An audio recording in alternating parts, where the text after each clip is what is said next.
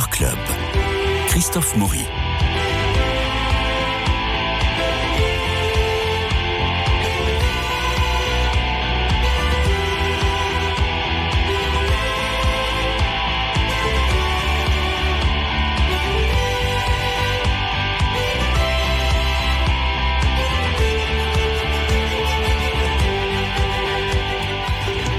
Un singulier Culture Club Cinéma qui vous est proposé aujourd'hui, puisque autour de la table, tout le monde sera d'accord à l'unanimité pour vous dire la qualité des films que nous allons vous présenter. Tout le monde, c'est Marie-Noël Tranchant et moi.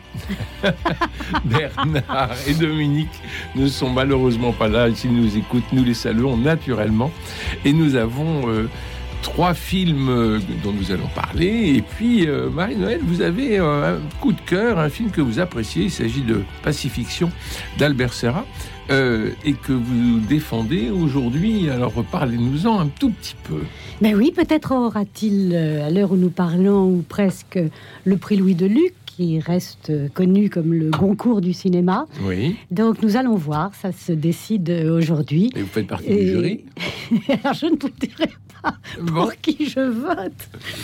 Mais vous avez. trop tôt. Trop Mais en tôt. tout cas, Albert Serra est vraiment un auteur étonnant et un artiste euh, authentique. Pour ceux qui aiment le cinéma, évidemment, si on veut euh, une histoire avant tout, une intrigue, euh, de la narration, c'est pas tout à fait lui. Bon. Lui, comme il le dit, il aime refléter le monde avec la complexité visuelle propre au cinéma et avec l'ambiguïté morale propre au monde dans lequel on vit. Et donc, ça donne, en l'occurrence, un film tout à fait euh, étonnant et envoûtant, très ironique euh, et très beau aussi et, et juste. Donc c'est un film sur l'attente? C'est un film sur l'attente. euh, euh, c'est la tournée d'un haut commissaire de la République française à Tahiti, alors que l'île bruit commence à s'agiter avec des vagues rumeurs d'une possible reprise des essais nucléaires. Mhm. Et lui, en plus, eh bien, comme il dit, il n'est pas dans les magouilles, il s'occupe du peuple, et donc il visite les locaux, euh, il est dans les conseils d'administration ici, dans les... les Enfin, il a un rôle très réunions. officiel. Voilà, il est, il est... Alors, dans un rôle très officiel et très post-colonial. Oui. Très, il a un, costume blanc comme auraient pu en avoir les résidents de l'époque coloniale. Bon, il n'a pas de casque Il quand a- même. Il n'a pas de casque, Non. non. Dieu merci. C'est Benoît Magimel qui est sensationnel. Quel acteur prodigieux. Il campe ce haut fonctionnaire euh, qui se promène euh, plongé dans ses dossiers, en même temps attentif aux uns aux autres, faisant des, des promesses ici, euh, de- à la fois bonne, plein de bonhomie et de et protectrice et, et toujours évasif évidemment. Bien entendu, j'y ferai très attention, Oui. j'en parlerai en haut lieu. Enfin, on ne sait jamais de quoi il s'agit ni ce qu'il va faire exactement. C'est tout, tout à avec des éléments de langage. Ça, c'est d'une ironie. Il y a un sens de la satire.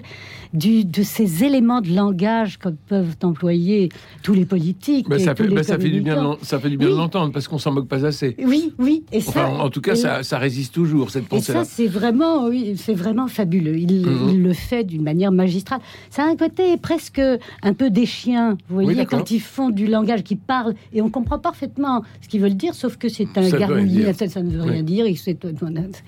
Et, ça, c'est parfaitement rendu, et Magimel est vraiment un maître. Il promet toujours de s'en occuper, naturellement, il en parlera et- en haut lieu. Mais évidemment, tout ça peut prendre du temps. Il parle, alors il parle presque comme ça en sourdine. euh, et, et puis, vous, ne sa- vous savez, euh, ce, ce sont des rumeurs. euh, on n'a on pas vraiment d'informations, euh, mais peut-être. Les, donc- conditions ne sont pas Elles réunies. ne sont pas, oui. Voilà, les conditions ne sont pas réuni pour, euh, encore, pour demander sur la base du volontariat une négociation qui permet de déboucher sur une Sur réunion une avec solution une, innovante, une solution innovante, citoyenne, participative euh, dans la Donc transition on n'en est énergétique. pas encore là, mais on étudie la chose. euh, et- Oui. Et en attendant, voici... c'est très bon. C'est vraiment très une, une satire excellente. Donc on rit. On rit euh, au milieu de ces paysages admirables de Polynésie. Du Pacifique, du ouais. Pacifique, euh, c'est magnifique, d'autant plus magnifique que c'est désert, ça a été tourné pendant le Covid, donc il n'y a pas de touristes, il y a personne, c'est, les côtes tahitiennes, euh, oui, avec seulement des locaux et des locaux. Alors il y a des personnages, il y a le- un activiste, il y a un diplomate portugais dont on ne sait pas ce qu'il vient faire là exactement, il y a un dénommé américain qui, euh, dans l'ombre, observe les choses, on ne sait pas trop quoi ni qui. Il y a un amiral libertin qui euh, fait des choses étranges euh, avec la flotte. Est-ce qu'il euh, mm, il, il emmène des embarcations de filles à bord d'un sous-marin, dit-on vaguement Alors, Bon, enfin. Benoît V- Vagimel prend ses jumelles, observe tout ça. Il y a un côté désert des Tartares ou, ou un balcon en forêt, on attend, on ne sait pas quoi. On, enfin, c'est- des intrigues étranges et c'est magnifique, en même temps somptueux. euh, comme paysage et comme Pacifiction, voilà. Pacifiction, un d'Albert film Serra. étonnant. étonnant à voir euh, à partir d'aujourd'hui. Oui, Alors, un autre film qui vous a bluffé, étonné, il faut, avouer, il faut avouer que c'est délicieux, c'est Armageddon Times de James Gray, l'un de ses films le- les plus forts sans doute. Ça se passe aux États-Unis dans les années Reagan et on a le, le portrait d'un petit Paul qui est parfaitement euh, euh, aimé par son grand-père. Il faut dire que le, le- le personnage qui est joué par... euh, Anthony? Hopkins. le grand-père Anthony Hopkins, euh, et la relation est très forte. Alors, le petit Paul va naturellement aller à la Q Force School, et là, il va rencontrer Jonathan, qui est un garçon noir. Il va y avoir une amitié formidable entre les deux, et puis euh, la famille, le poids, enfin, tout ça, c'est terrible. On va écouter la bande-annonce. The United States stands for an idea whose time is now. Ronald Reagan will win tonight. Quel gros schmuck. Je crois que j'aimerais bien être un artiste quand je serai grand. Tu deviendras artiste si tu le veux vraiment. Rien ne pourra t'en empêcher. Tu iras à l'université. Il dînera à la table des rois s'il joue bien ses cartes. Ils sont vraiment super tes autocollants. C'est mon demi-frère qui me les a filés. Il est dans l'armée de l'air. Waouh, la chance Vous êtes dangereux, vous êtes dangereux tous les deux Je te garantis que tu n'es pas prêt de le revoir. Je comprends pas pourquoi. Je crois que tu le sais très bien. Mes parents m'ont envoyé au collège de mon frère. Ça craint. Vous qui faites partie de cette institution, vous allez tous parvenir au sommet. Jamais on ne vous aura fait la moindre faveur. Vous ne devrez votre ascension qu'à votre mérite. Tu n'as pas l'air enchanté. Qu'est-ce qu'il y a? Des fois, il y a des élèves qui disent des trucs méchants sur les enfants noirs. C'est qui celui-là? C'est un mec de mon ancienne école. Il y en a qui venaient chez toi des fois? Dans ce cas-là, tu réagis comment, toi? Bah, je fais rien du tout, évidemment. Tu trouves ça malin? Avec ta grand-mère, quand on est arrivé dans ce pays, on n'avait pas grand-chose. Mais pourquoi elle est venue en Amérique? Parce qu'on voulait la tuer. Il y avait des troupes de soldats et ils se mettaient parfois à chercher des juifs. Ils nous détestaient à l'époque. Ils nous détestent toujours. On a pris le bateau et on a débarqué en Amérique. La terre de tous les rêves. T'as envie que je fasse comme toi? Je veux que tu puisses faire beaucoup mieux que moi. La vie est injuste. Ce que tu peux faire maintenant, c'est profiter de la chance qui t'est offerte. Et surtout, tu te retournes là-bas. Je place tous mes espoirs en toi et ton frère. Vous êtes toute ma vie. Il vaut mieux voir le film en version originale, mais la version française est plus radiogénique. Je ne sais pas qui double Anthony Hopkins, mais c'est pas. Oui, c'est Hein, pas vraiment ça. Sa, pas sa voix nous voix, manque. ni, oui. euh, Ah son ouais, timbre, sa voix nous manque. ni ses intentions. Alors, parlez-nous de ce film, Marie-Noël, qui vous a enchanté. Ah oui, un- je trouve que c'est un très très beau film. Euh, James Gray est un des plus grands réalisateurs américains actuels, vraiment. Mm. Je- il, euh, il a une œuvre considérable qui va de, de l'intime au spectaculaire et parfois dans le même film d'ailleurs. euh, il plonge dans la, dans la conscience des, des êtres. euh, et là, c'est vraiment un très beau film d'apprentissage Oui. dans le New York des années 80. Euh, Donc on est dans les années Reagan. Hein. oui, c'est le Et moment où il y a l'élection de Reagan. Ouais, oui. Et on, on entend, c'est très, Et c'est très, et c'est très in- influent sur la famille d'ailleurs. oui, Parce oui. que euh, on, on tombe complètement dans une, une notion républicaine. hein. Oui. Alors, c'est- c'est c'est cet esprit américain de réussite, de de de- Plus vite, plus fort, plus grand. d'accomplissement, de oui, de, du rêve américain qui est embrassé par la famille de Paul avec d'autant plus d'ardeur que ils viennent de très loin et de très bas. Comme le dit le grand-père, ce sont des, des Bah, émigrés juifs. juifs, donc euh, donc euh, Ils sont juifs émigrés. oui. Donc, mais c'est donc une famille new-yorkaise. Ils sont devenus une famille new-yorkaise très aisée. Eh oui. Et le petit Paul est d'ailleurs un enfant gâté. Mmh. Il a toutes les chances de son côté. C'est un gosse de riche. Un gosse de riche. Absolument. Et il, il a pour ami dans son premier collège Jonathan qui lui est l'opposé absolu. C'est un petit noir euh, euh, qui n'a plus de parents, qui est élevé par sa grand-mère, euh, très pauvre, très et qui n'a rien pour lui. Et ils s'entendent très bien, ils s'entendent très bien comme deux larrons en foire, parce qu'ils font des bêtises ensemble. Et les bêtises n'ont pas de grandes conséquences pour Paul, parce qu'il est protégé, il a la chance, il est favorisé, il est entouré. Euh, mais sa mère euh, décide de le séparer de son ami et de le mettre dans un collège Pensionnat. chic, Eh oui. très chic. Un pensionnat où c'est l'élite et on, les, on leur met dans la tête dès le départ qu'ils iront très ça. loin et très haut. Ouais. Et c'est très étonnant d'ailleurs parce que le discours, euh, on, on les, on, les, on les formate complètement pour l'élite. On les, on Euh, les formate, c'est vraiment le mot, oui. C'est très impressionnant. Mm, Très, très. Et au milieu de ça, alors Paul, il est- c'est un enfant, donc euh, il émerge, il se laisse entraîner. Il n'est pas, il n'est pas heureux dans ce collège. Mais Non. euh, euh, qu'est-ce qu'il y peut? Donc,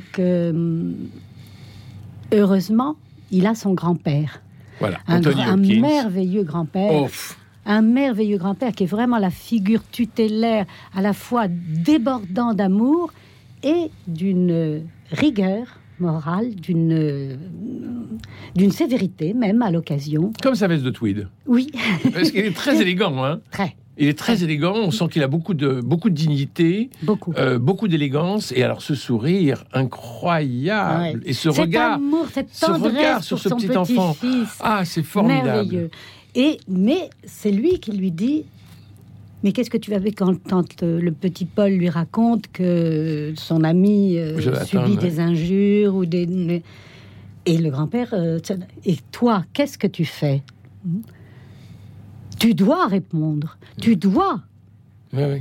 C'est et il lui enseigne vraiment que ce qui arrive à Jonathan, ça leur est arrivé à eux Et ça et peut arriver à d'autres, ouais, aux hispaniques, à, à- à quiconque. Donc, il doit être vigilant, attentif et prendre en charge euh, les, les autres et le défendre. Et c'est la contradiction de ce qu'il apprend au collège. C'est la contradiction de ce qu'il apprend au Il n'y a collège. pas une différence. Ils sont tous blancs, ils sont tous, Mm. ils sont tous habillés pareil, ils sont Oui. tous Et avec une, une très haute idée d'eux-mêmes.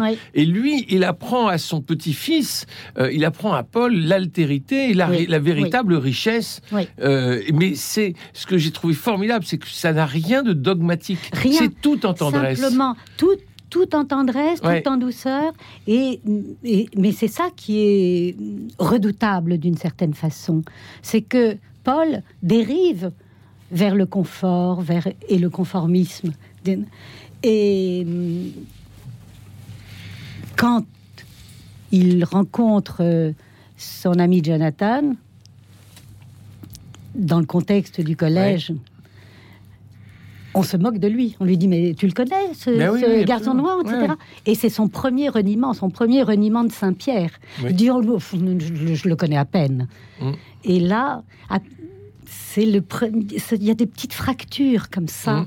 On, on, voit les lignes de fractures euh, qui se font à la fois dans la famille, dans sa vie. Son grand-père meurt et euh, il arrive euh, un drame aussi avec Jonathan qui va être arrêté et qui ne peut rien alors que Paul, lui, est protégé. Ils sont mêlés à la même affaire, mais Paul s'en sort parce que il est du bon côté. Et son père le lui dit. À Paul lui dit euh, C'est injuste ce qu'on a fait à ton ami, mais la vie est injuste. Et ça, c'est terrible parce que, que Paul apprend sa faute, mais il apprend aussi que d'une façon, d'une certaine façon, il y a une injustice irrémédiable. Et le message de son grand-père qui revient à la fin, mmh. Qui est sa conscience, qui est devenu sa conscience. Il est mort, mais il est là et il est sa conscience. Et le message de son grand-père, c'est que euh, tu l'as un peu abandonné, tu l'as trahi, mais persévère, essaie, n'oublie pas, ne te console pas de l'injustice. ne te console jamais de l'injustice. James Gray, nous passons maintenant un peu plus rapidement parce que nous avons une mauvaise fille à voir. Euh, Couleur de l'incendie de Clovis Cornillac, euh, d'après Pierre Lemestre, naturellement, avec notamment Fanny Ardant, Léa Drucker, Benoît Paul Vort. C'est un film bien français, une captation d'héritage et une vengeance. Nous sommes en février 1927. Et après le décès de Marcel Péricourt, sa fille Madeleine doit prendre la tête de l'empire financier dont elle est l'héritière. Mais elle a un fils, Paul, qui d'un geste inattendu et tragique va la placer sur le chemin de la ruine et du déclassement. Bouquet des premiers jours, lilas des Flandres, douceur de l'ombre, couleur de l'incendie. Je lègue donc à ma fille Madeleine Péricourt la totalité de mes actions dans la banque dont je suis le fondateur. C'est quand même mon intuition qui a permis à votre banque d'être là aujourd'hui. Non, Gustave, c'est mon père. Vous allez épouser Madeleine et devenir président de la banque. J'ai toujours été votre ami, n'est-ce pas J'ai besoin de 300 000 francs. Vous aider ne va pas être possible, mon oncle. Moi, je peux vous aider. Mon journal vous soutient depuis trois ans. Dans trois mois, ils vous mangeront la main. Faites pas confiance. Vous êtes ruiné. C'était votre plan, n'est-ce pas? Vous me retrouverez sur votre route, Gustave. Alors, à Benoît Polvorge, lâche et salaud, comme il se doit, une Léa Drucker absolument magnifique de dignité. Couleur de l'incendie de, de, Clovis Cordiac. Qu'en avez-vous pensé, Marie-Noël Tranchant ben, C'est la suite de Au revoir là-haut. Oui. Et on avait. Malheureusement, on fait la différence. Euh, avec Albert Dupontel, eh qui est un cinéaste. C'est un metteur en scène. Clovis Cornillac, moins. Il y a de bons acteurs, il y a un début euh, excellent, la mort du, banquier, du père, et donc là, après la dispersion, on se dispute sa fortune, ça, euh, Léa Drucker, sa fille. Et mais c'est très contemporain, je trouve, avec des, avec des effets spéciaux, une musique très forte, euh, un rythme très rapide, euh, de, fort beaux costumes, des personnages bien campés. Et puis c'est très linéaire, ça suit l'histoire. Euh, donc elle est ruinée, elle va être ruinée par ceux qui convoitent sa fortune, et puis elle va se venger. Bon, pourquoi pas C'est une bonne intrigue de roman populaire. Mais alors ça la transporte dans l'Europe. On est en 1929 et dans l'Europe nazie ensuite. Il y a Fanny Ardant, pas très crédible dans un rôle de diva. Euh, bon. Et elle puis, joue Fanny Ardant. Oui. Euh, et puis elle joue dans, elle fait une, espèce de de, coming out dans l'Europe nazie. Euh, c'est très.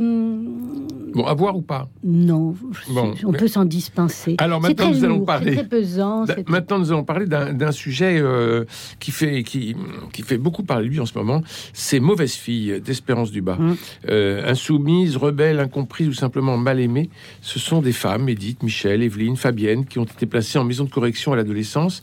Elles sont aujourd'hui. Euh, dans la vie, elle raconte, elle révèle le sort bouleversant qui était réservé à ces mauvaises filles jusqu'à la fin des années 1970 en France. Il faut savoir que le, général de Gaulle avait demandé à ce que ces filles qui étaient de la DAS finalement, enfin, euh, rentrent euh, au bon, bon, bon pasteur. Et ce sont les religieuses du bon pasteur qui vont s'en occuper. Et ça va être assez insoutenable. Ce documentaire est tout à fait important. On écoute la bande-annonce. Je me souviens de cette grande porte lourde, ces escaliers en pierre, ce grand dortoir.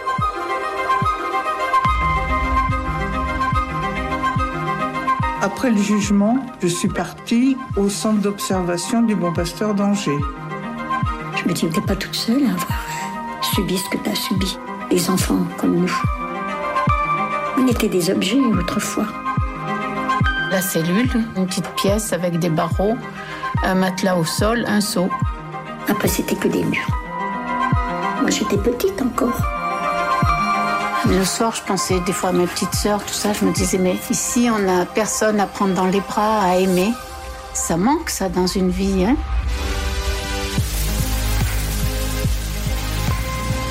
Je l'ai pas eu, ça, puisqu'elle n'a pas les... Non. Vos parents, je pense qu'il y a eu un moment où ils se sont demandé où vous étiez. Ça a duré quand même presque deux siècles. hein. Ça représente des milliers de jeunes victimes. Pour des bonnes sœurs, elles étaient sacrées menteuses. Privé de tout contact extérieur, privé de tout. On n'avait pas du tout d'affect avec les religieuses. Donc on était très solidaires les unes des autres. Aujourd'hui, je me guéris. Franchement, ouais, c'est grave ouverte hein, niveau grand-mère.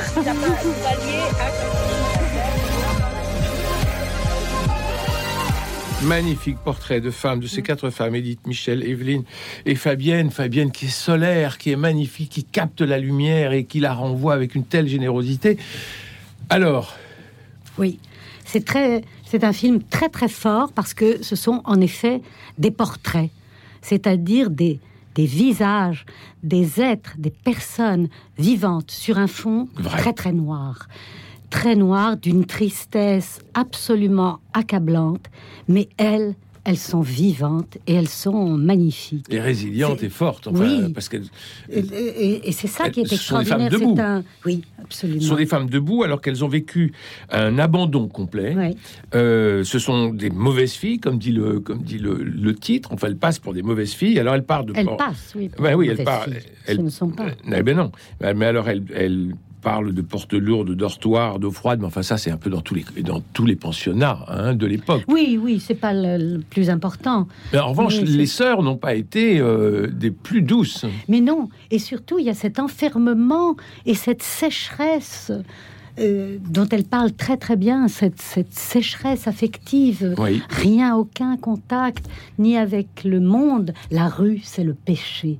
Donc on les empêche même de regarder dehors. euh, pas de contact avec les avec des adultes un peu compréhensifs euh, et tendres. euh, Et à 18 ans, ça s'arrête. et ça s'arrête brusquement. Brusquement, c'est-à-dire qu'on les met à la porte à 18 Ouais. ans. Et donc, pour s'en sortir, il n'y a que la prostitution. Oui, ce que raconte Fabienne, d'une manière mais, mais extraordinaire, parce que il n'y a ni plainte ni vindicte. Oui. Elle dit ce qui s'est Elle se passé. pose absolument pas en victime, c'est ça. du tout. Et ça va à l'encontre de la victimisation Oui, euh, d'aujourd'hui. C'est ça qui est, le, ça qui- le plus fort Oui. et le plus beau dans ces témoignages. Et ce paradoxe qui fait le prix de ce documentaire, c'est qu'il dit le pire et il montre le meilleur. Ces femmes si belles, si radieuses, si vivantes, si généreuses, elles racontent la vérité, elles sont vraies. Hmm. Elles disent des choses euh, quand même terribles, mais elles sont là. On leur a volé l'enfance. Oui. On leur a volé l'enfance. On leur a interdit l'adolescence. On les a jetées dans le monde alors qu'elles n'étaient pas, euh, elles n'étaient pas du tout prévues pour ça. On les a jetées dans le monde. Elles sont tombées dans la gueule du loup. Oui. Il faut le dire, dans la prostitution notamment. Et aujourd'hui, elles sont debout. Et il y a ce très joli témoignage de la petite fille qui dit Oh, mais ma grand-mère, elle est formidable. Oui. Elle comprend tout. Oui, elle comprend tout. Elle comprend tout. Donc là, on a vraiment Elles affaire. ont fait de la vie avec quelque chose qui était écrasant, de tristesse mortifère, écrasant. Elles ont fait de la vie avec ça. Et leur témoignage est vraiment euh, Alors, ce que je très, re- ce très, qu'on- très beau. Ce qu'on peut regretter un peu dans ce, dans ce documentaire, Mauvaise fille euh, d'Espérance du Bas, c'est qu'on aurait voulu avoir le témoignage de religieuses. Oui, ça aurait été intéressant parce que ce qu'on en voit, on voit un jeu d'apparence. Par exemple, dans les magazines, il y a quelquefois des reportages, euh, comme dans un Marie, vieux Marie-France qu'elle feuillette, euh, Michel. Il n'y a pas de filles perdues. Non, non, euh, elles sont rattrapées, entourées, etc., relevées. Ben non, c'est pas la réalité. Donc d'où viennent ces mensonges? En fait, c'est un portrait en creux de toute une société. C'est la société petite bourgeoise. En tout cas, bravo à euh, Edith, Michel, Evelyne et Fabienne. Mauvaise fille en titre, mais merveilleuse femme en vrai. Voilà, il me reste à remercier Cédric Coba pour la réalisation, euh, Philippe Alpeuch pour le générique, François Dieudonné pour l'organisation des studios, Louis-Marie Picard qui nous permet de réécouter l'émission en podcast et de la rediffuser. Demain, Culture Club, spiritualité. Nous parlerons certainement des cadeaux de Noël parce qu'il est temps d'en faire. C'est le moment. Allez, bonne journée.